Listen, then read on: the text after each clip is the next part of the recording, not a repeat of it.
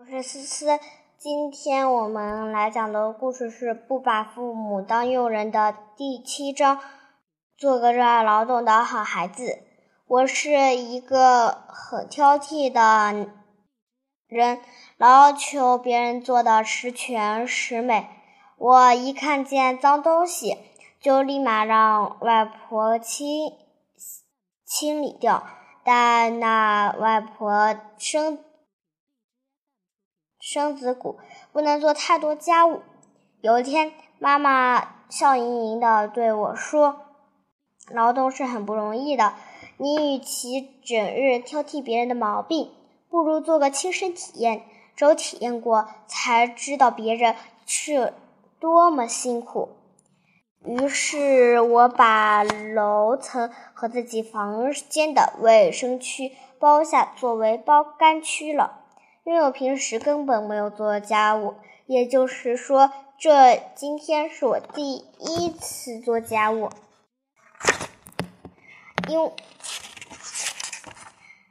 我首先打扫房间，但地板怎地板怎么都擦不干净，掉下的头发丝很粘手，地毯上地毯上的脏物也弄不下来，只好用手一粒一粒的将小纸屑捡起来。这样一来，没过多久，我的腰也酸了，也痛了。但是工作只完成了三分之一。妈妈看了我一眼，说：“我就知道你不行的。现在你知道做家务的辛苦了吧？做不了就别逞强了。”我不愿意服输，就不理妈妈，继续做我的事。该打扫楼梯了，这是一道难题。打扫起来，楼梯打扫起来很轻松，也容易清扫。但是屋顶高，我根本无法。掸下积起的灰尘，就是换别人，照样也够不到。我就暂时不考虑它，先擦地板和扶栏。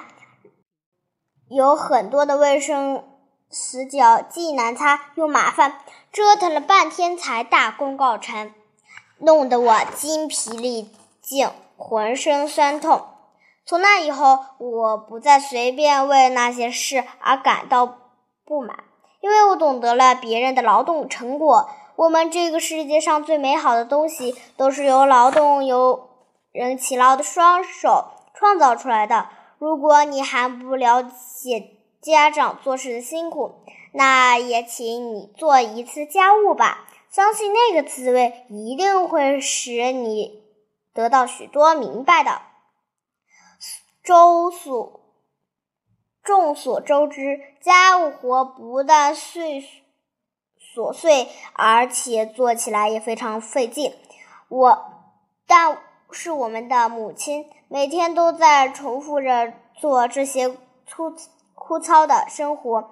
作为子女，我们自然要在课余之时帮妈妈做一些力所能及的事。